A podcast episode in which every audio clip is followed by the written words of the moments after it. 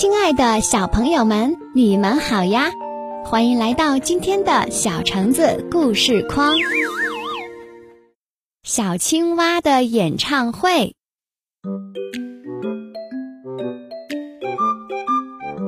夏天到了，小青蛙要开一场独唱音乐会。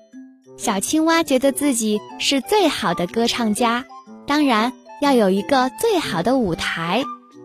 小青蛙选中了池塘里最圆最大的荷叶做舞台，可是看来看去，总觉得荷叶舞台还缺点什么。小青蛙去找萤火虫，要是你想看到世界上最棒的演唱会，你就该来做我的灯光师。萤火虫答应了，我们会带着灯笼去的。小青蛙去找螳螂。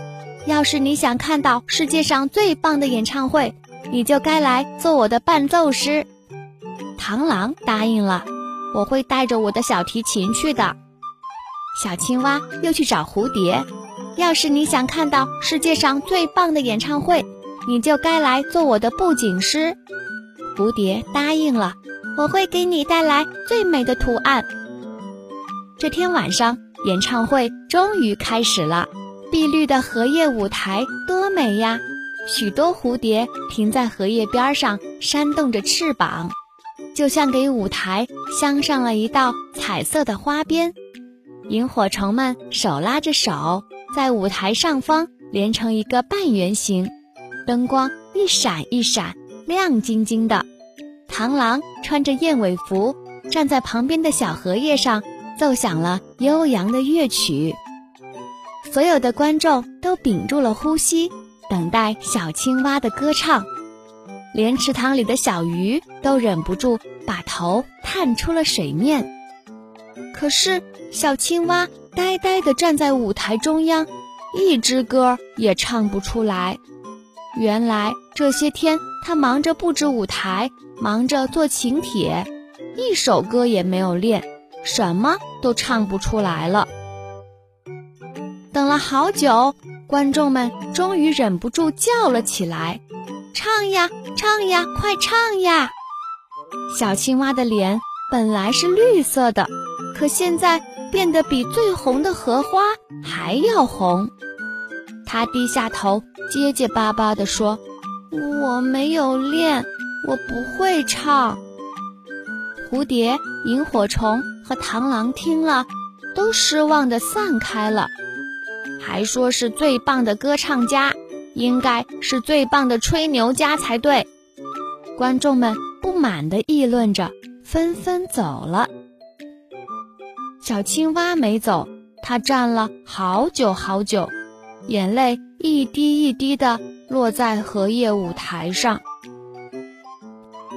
第二天开始，小青蛙开始练唱歌了。它在晨风里唱。他在阳光下唱，他在星空下唱，唱呀唱呀，他学会了好多好多歌，唱呀唱呀，他的歌声越来越动听。又是一个月圆的晚上，小青蛙重新开了一次演唱会。这一次，他既没有请萤火虫和蝴蝶，也没有请螳螂。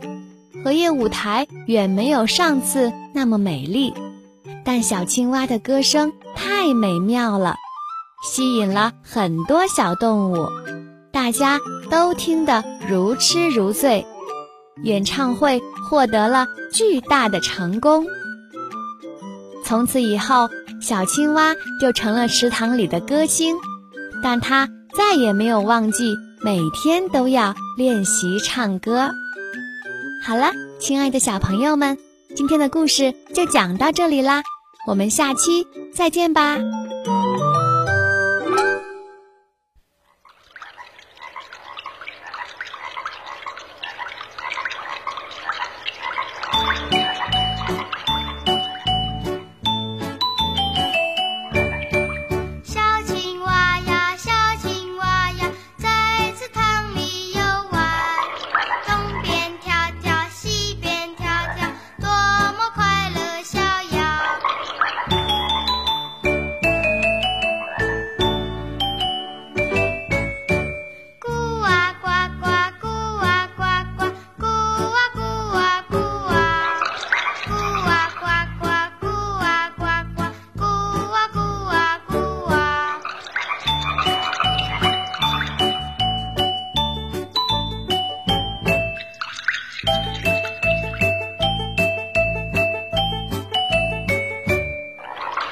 好奇